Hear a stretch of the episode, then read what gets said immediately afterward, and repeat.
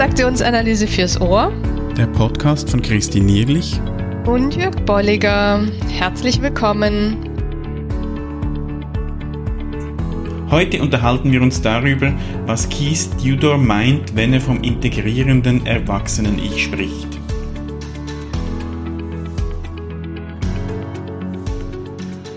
Herzlich willkommen zur Episode 98. Wir nähern uns der 100 mit großen Schritten. Genau. Und da freuen wir uns auch schon riesig drauf. Ja. Es ist jetzt so, wir haben das letztes Mal schon erwähnt, jetzt sind es dann noch zwei Wochen. Da gibt es unsere große 100 Episoden Feier online auf Zoom am 1. Juli zwischen 18 Uhr und 19.30 Uhr bist du eingeladen, dich zu beteiligen, dich einzuwählen. Du musst auch nicht die ganzen eineinhalb Stunden dabei sein. Du kannst dich einwählen, wenn es dir passt. Wir möchten uns mit Hörerinnen und Hörern unterhalten, ein bisschen erzählen aus unserer Podcast-Geschichte, auch hören, was ihr für Erlebnisse mit unserem Podcast gemacht habt, das eine oder andere dann auch äh, in der Aufzeichnung zusammenschneiden zu eben der hundertsten Episode in der dann eben unsere Erfahrung und idealerweise vielleicht auch das eine oder andere Beispiel, Erfahrungen, Erlebnisse mit Podcast von Hörerinnen und Hörern mit reinfließt. Mhm. Und für Snacks und Getränke müsst ihr selber sorgen, genau. war so ein schöner Ausspruch von dir. das ist eben bei der Zoom-Konferenz dann so gegeben. Aber insofern sind wir gespannt, genau, was ihr euch so vielleicht neben euch stellt und kommen so in den Kontakt.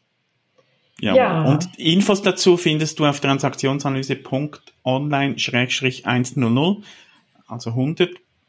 Da findest du Zugangslink und nochmals die Infos zu unserer Idee dieser Jubiläumsfeier. Mhm. Und anknüpfend an der letzten Episode geht es heute weiter mit dem integrierenden Erwachsenen-Ich und mit Keith Tudor, der dafür einiges getan hat oder geschrieben hat. Und die Kerstin, eine Hörerin von uns, hat uns auf die Idee gebracht, das hier nochmal einzubringen. Und wir möchten ganz kurz vorlesen, was sie uns geschrieben hat. Und es hat uns sehr inspiriert äh, und hoffentlich euch auch.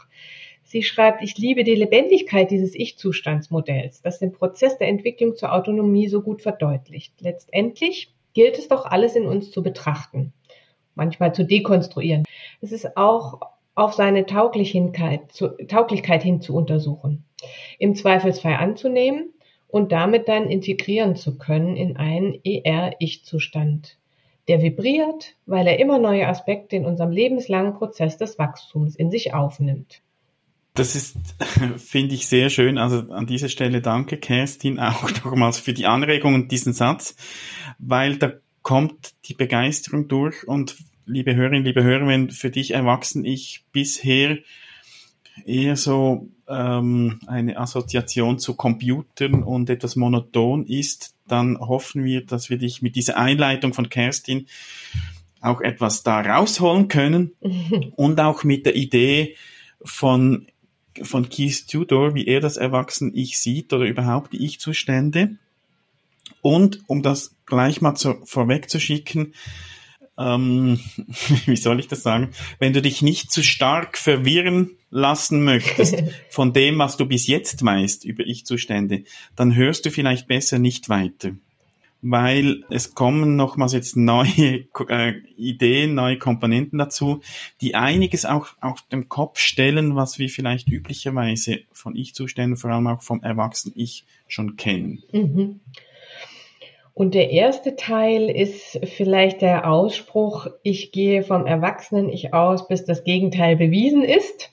Mhm. Ähm, was eben auch eine eher ja taugliche im Zweifelsfall auch anzunehmende Art ist, damit umzugehen mit den Ich-Zuständen. Das heißt, eher den Fokus sogar auf das Erwachsenen-Ich zu legen und weg von dieser Tabelle, die es ja auch gibt, ähm, in dem ich ganz viele Zuschreibungen habe. Woran erkenne ich denn einen Ich-Zustand, den kritischen Eltern-Ich-Zustand? Was sagt da jemand? Was höre ich da? Und ich gucke eher mit der Idee von Tudor auf den ER-Zustand indem ich sage, der ist lebendig, vibrierend, integrierend und der, ähm, der interessiert mich erstmal. Mhm. Und, und diese Aussage, eben gehe vom Erwachsenen-Ich aus, bis das Gegenteil bewiesen ist, der, der zeigt wirklich schon sehr viel, nämlich auch, dass Tudor sich nicht so stark auf das Pathologische konzentriert, mhm. wie das so die Urväter und Mütter, vor allem Väter waren es ja, der TA gemacht haben, die allesamt ähm, so vom psychoanalytischen Standpunkt ausgingen. Tudor schaut das mit seiner konstruktivistischen Brille an mhm. und kommt dann eben dazu, dass er sagt, für mich ist es erwachsen ich eben bis das Gegenteil bewiesen ist. Die Frage ist dann vielleicht, was braucht es, um das Gegenteil zu beweisen, aber die lassen wir mal offen. Es gibt einen äh, Artikel in der ZTA, in dem Tudor seine Beweggründe sehr ausführlich auch beschreibt, teilweise etwas komplex. Äh, wenn dich das interessiert, findest du den Link dazu in den Show Notes auf transaktionsanalyse.online werden wir das verlinken. Wir werden jetzt nicht auf die detaillierte Begründung von ihm eingehen, das würde jetzt äh, etwas weit führen, sondern wir möchten euch darstellen, auf quasi auf welches Resultat er gekommen ist, wie er dann eben Ich-Zustand sieht. Ja. Und, und ich glaube, der springende Punkt, was man sagen kann, ist, seine Idee ist, dass das Erwachsen-Ich von Geburt an vorhanden ist. Mhm. Und wenn wir auch Burns oder, oder die, die generell geläufige Definition von Erwachsen-Ich nehmen, dass es nämlich eine direkte Reaktion auf das Hier und Jetzt ist, ohne auf Vergangenes zurückzugreifen, dann muss man zwangsläufig Tudor recht geben, weil das Kleinkind, schon der Säugling, reagiert auf das Hier und Jetzt, mhm. noch nicht mit den gleichen Möglichkeiten, aber das wäre dann per Definition schon erwachsen ich. Und Tudor verwendet da dann meist auch den Begriff Neopsyche, weil das eben dann etwas verwirrender ist, so ein Säugling mit einem Erwachsenen-Ich sich vorzustellen wahrscheinlich.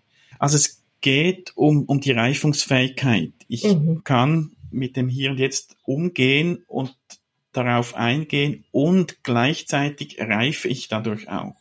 Glaube, das ist so die Grundidee. Genau, und ich finde äh, nochmal ganz spannend auch diese Idee, woher kommt das mit der Integration? Er sagt, das ist ein Begriff, um über sich selber nachzudenken und der Welt Sinn zu geben. Und deswegen passt es zu dem, ne, was du gerade beschrieben hast, dieses, das fange ich ja schon recht früh an mir Sinn aus dem zu machen, was es, ähm, was ich da erlebe. Und der eine Teil, der rutscht dann vielleicht in das K und der nächste ins EL. Aber ansonsten ist diese Idee der Integration, diese Haltung zu uns selbst und diese Art, damit umzugehen, wie wir sind, wie wir wachsen und eben auch eine gewisse Idee der Gesundheit. Ja. Mhm. Und er, er sagt dann auch, dass dass äh, Fähigkeiten oder so Aspekte, die wir oft dem ER1, also dem kleinen Professor oder Pfiffikus oder wie auch immer er heißt, also diese, mhm. dieses Erwachsen-Ich im Kind-Ich, beispielsweise Kreativität, da sagt Tudor, das ist nicht äh, Erwachsen-Ich im Kind-Ich, sondern das ist Erwachsen-Ich. Also das ist das integrierende Erwachsen-Ich, die Kreativität. Das ist eine Fähigkeit, die wir haben die als Potenzial angelegt ist und die wir dauernd auch weiterentwickeln. Mhm. Also hier gibt es dann auch eben die Unterscheidung zu diesem kleinen Professor, wie er meistens auch genannt ja. wird.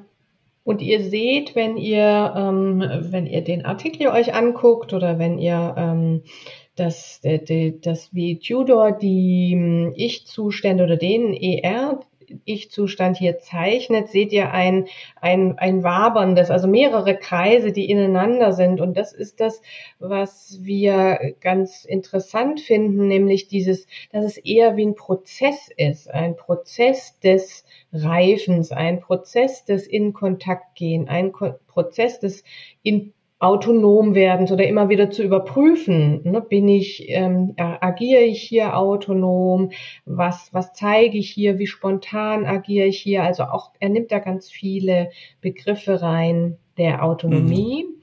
und aber auch vor allen Dingen der im Kontakt mit sich und mit anderen sein. Mhm. Ja, also dieses bewusst reflektieren, Bewusstsein, motivieren, gefühlvoll, be beziehungsorientiert, intim, autonom, nimmt ihr alles mit rein. Mhm. Und da da spricht er dann auch von, von Schlüsseleigenschaften der Neopsyche, dass eben sagt, äh, Autonomie, so wie es Byrne beschrieben hat, ist ein Teil davon. Mhm. Dann nimmt er auch Bezug hier auf die Beziehungsbedürfnisse von Erskine, dass er sagt, die sind nicht nur im therapeutischen Kontext relevant, sondern sind wirklich auch ein Ausdruck eben des, des Erwachsenen-Ichs.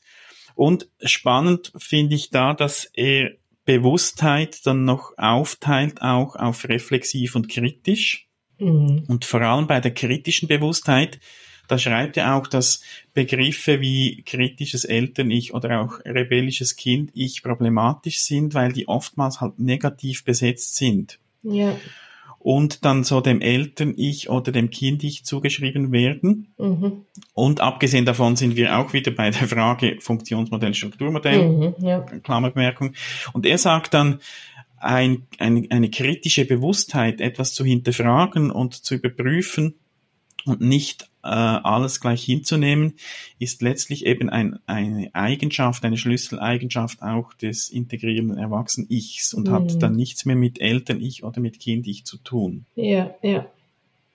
Na, was, was auch dem entspricht. Ich finde immer wieder, wenn wir ähm, gerade jetzt in äh, dem letzten 101-Kurs hatten wir eben auch, dass wenn ich das ER erkläre, finde ich, gerade zum Beispiel auf die Kommunikationsformen äh, bezogen, ja, wenn ich Feedback gebe, dann mache ich das ja auch aus einem ER-Zustand mhm. möglichst. Und dann, dann bringe ich trotzdem was rein, was ich sage, das ist mir aufgefallen, ja, das ist kritisiert, aber es ist, es ist nicht abwertend. Mhm. Ja, das ist, denke ich, der Unterschied. Ja. Und dann ist, ist dann die Frage, was ist denn mit Eltern ich und Kind ich? Mhm. Und da versteht Judo darunter, dass im Eltern-Ich sind so die introizierten Anteile, also die ich wirklich einfach von Eltern und Bezugspersonen übernehme und dass es eben nicht eine, eine integrierende Reaktion auf das Hier und Jetzt ist, sondern ich, ich, ich, ich äh, haltet ihr da fest und darum finde ich schön an seinem Modell auch, wir werden das auch noch in den Shownotes dann veröffentlichen, äh, Eltern-Ich und Kind-Ich macht er mit den üblichen Kreisen, mit der klaren äh, Grenze ja. mhm. und, und das nur, nur das Erwachsene-Ich macht er so wabberig, äh, beweglich. Und das, das verdeutlicht auch, also das, das sind so klar, ähm, ist das fixiert und im Kind-Ich, du sagte, die archaisch fixierten Anteile, also das sind, mhm. sind dann wirklich die Skriptanteile. Mhm. Das heißt, alles, was dann eben nicht Erwachsen-Ich ist, da, da, sind wir dann im Skriptbereich. Mhm. Aber, und da nochmals die Brücke auch zum Anfang, solange nicht das Gegenteil bewiesen ist, geht er oder gehen wir oder sollten wir nach seiner Ansicht eben vom Erwachsenen-Ich ausgehen. Und mhm. auch, ich glaube, das hat dann schon eine Auswirkung, auch wenn wir jetzt TA beruflich nutzen, sei es im Coaching, sei es in Bildung, in, auch in Therapie, in Organisationen, wo auch immer, äh, ist es ein ganz anderer Anfahrtsweg. Mhm. Dass ich nämlich davon ausgehe, und, und da kommt auch seine ähm, seine Identität als Konstruktivist äh, zum Vorschein, dass ich nämlich etwas entwickeln kann im ER. Also ich muss, das hast du gesagt, Christine, auch am mhm. Anfang, ich muss nicht darauf schauen, was ist denn alles krumm, was läuft alles schief, im, was ist dann negativ im Kind-Ich und im Eltern-Ich, sondern ich gehe mal davon aus, dass da die Fähigkeit da ist, das Potenzial da ist, sich zu entwickeln, auch der Wunsch, ist übrigens auch was, die, mhm. diese Physis, die, die Byrne auch schon beschrieben hat, die setzt Tudor in, in das integrierende Erwachsen-Ich, also nicht ins Kind-Ich, also dieser Überlebenswille auch mhm. und die Fähigkeit, sich zu entwickeln und weiterzukommen.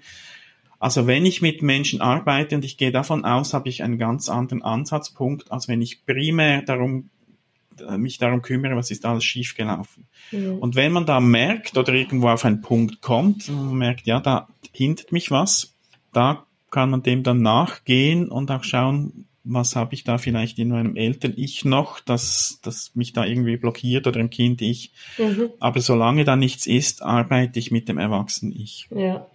Und ich möchte noch mal eine Lanze brechen oder eine Kurve sozusagen zu Burn noch mal, denn was er ja mal formuliert hat, war, Ich-Zustand ist ein, ein Zusammenschluss von Fühlen, Fühlen, Denken und Verhalten. Und ich glaube, wenn ich das noch mal hier hinzunehme, dann ist es für mich auch nochmal eine, eine gute Ergänzung, denn dann ähm, unterscheide ich ja auch, ich, ich fühle mich jetzt im ER so, dass ich, dass ich mich wohlfühle und ne, das Denken und das Fühlen und Verhalten im Jetzt ist und dass ich alle Anteile ähm, nutzen kann, während wenn ich äh, gerade ärgerlich bin und aus diesem Ärger nicht rauskomme, obwohl der jemand anderen gehört, oder zu jemand anderem gehört, dann merke ich, dass das eher eben die fixierten oder introjizierten Anteile mm, sind. Ja. Und ich glaube, und wenn wir da auch noch dabei bleiben beim Bezug auch zur letzten Episode, wo es um das integrierte Erwachsene-Ich ging, da haben wir schon erwähnt, Bern hat gesagt, äh, der Vorgang der Integration hart noch der Aufklärung und es handelt sich um eine vorläufige Formulierung, so seine Idee vom integrierten Erwachsenen-Ich. Ich glaube, Byrne ist, ist insofern einfach auch zu früh gestorben, weil er einige Ideen nicht weiterentwickeln konnte. Mhm. Und ich, ich bin überzeugt, dass er wahrscheinlich die Idee von Tudor auch unterzeichnen würde, dass es eben auch dem entspricht, wie er es gesehen hat, nur hat es irgendwie halt versucht anders darzustellen. Ich glaube, der Unterschied liegt darin, dass Tudor nicht mehr davon ausgeht, dass man etwas ins Erwachsene integrieren muss oder soll oder kann, so wie Byrne das beschrieben mhm. hat, sondern dass das schon da ist ja, und, und, sich entwickelt. Sich entwickelt, also wirklich dieser Prozess, ne, das finde ich mhm. einfach ein mhm. schönes mhm. Bild. Äh, das gehört auch zu diesem, zu dieser Floskel, die wir ja heute auch fast schon überall haben, des lebenslangen Lernens. Ja, das drückt es mhm. ja auch aus. Und ich, ich glaube und ich, ich kann mir vorstellen, dass das wirklich der Teil ist, der Burn, bei der Idee von Burn noch gefehlt hat. Mhm, dass ja. es eben schon vorhanden ist und sich entwickelt. Ja, insofern überlassen wir euch jetzt eure Gedanken und den Ideen, mhm. die wir vielleicht angestoßen haben oder hoffentlich angestoßen haben, denn uns hat ja. es ähm, sehr viel Spaß gemacht, da nochmal reinzugehen und uns damit auseinanderzusetzen. Ähm, schreibt uns gerne, wenn ihr dazu noch Fragen habt oder Anregungen oder Ideen. Und beim nächsten Mal geht es dann um spezielle Transaktionen. Genau. Bis dahin. Bis dann. Viel Freude mit dem integrierenden Erwachsenen oder je nachdem, mit was du dich sonst noch beschäftigst. Wir hören uns in zwei Wochen. Tschüss. Tschüss. Schön bist du dabei gewesen. Wenn dir unser Podcast gefällt, dann empfehle ihn weiter und bewerte uns auf iTunes oder in der App, mit der du uns zuhörst. Mehr über und von uns findest du auf transaktionsanalyse.online.